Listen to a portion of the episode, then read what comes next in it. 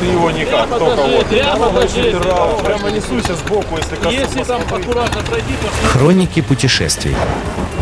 А дальше, а дальше никогда. Добрый день всем слушателям Моторадио. В эфире мотопрогулка выходного дня и я, Наталья Луковникова. Сегодня мы снова отправляемся в уже изъезженный нами Болховский район Ленинградской области. И, а, собственно говоря, наш путь лежит в деревне Иссад. Пристань Иссады на берегу Волхова упоминается в первой новгородской летописи аж в районе 1228 года. На самом деле Иссады довольно распространенный топоним, и можно найти его и около Ивангорода в Ленинградской области и Вологодской области, но вроде как речь идет именно об этой пристани на берегу Волхова.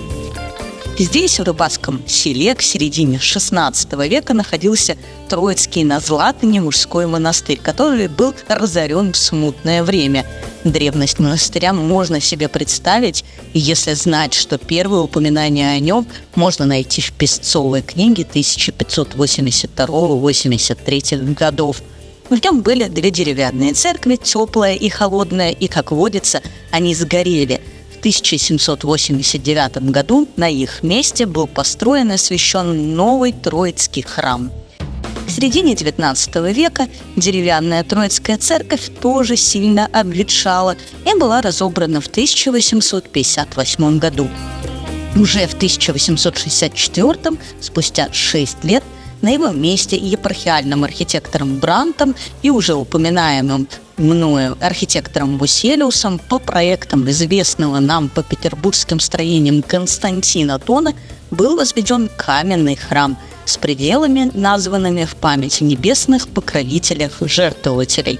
Но давайте немного о жертвователях. Во-первых, это генерал-адъютант философов при участии графини Борг или есть еще написание Борг – и новоладожского купца Кулагина. Также были собраны деньги, которые э, частично пожертвовал, а частично собрал священник Иоанн Травер.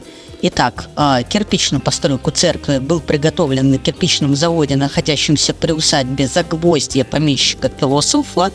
В трех верстах от сада железо пожертвовано графиней Борг, а деньги купцом Кулагина. Ну и, как помним, да, усилия священника Иоанна Травина – Храм был освящен в том же 1864 году, но и его известно понятно, какая судьба. С 1935 года он не действовал и в 1941 был закрыт.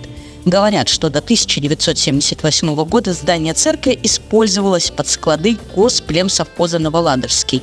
Но в 2005 году здание церкви передано в аренду Санкт-Петербургской епархии.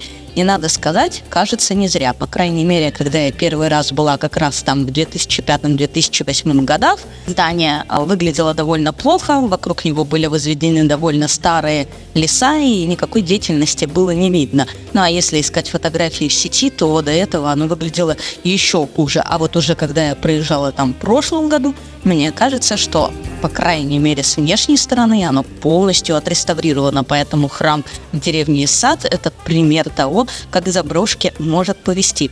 Ну и в заключение, храм является памятником архитектуры XIX века, имеет статус объекта культурного наследия и охраняется государством. Да, видимо, действительно охраняется, раз прекрасно выглядит сейчас.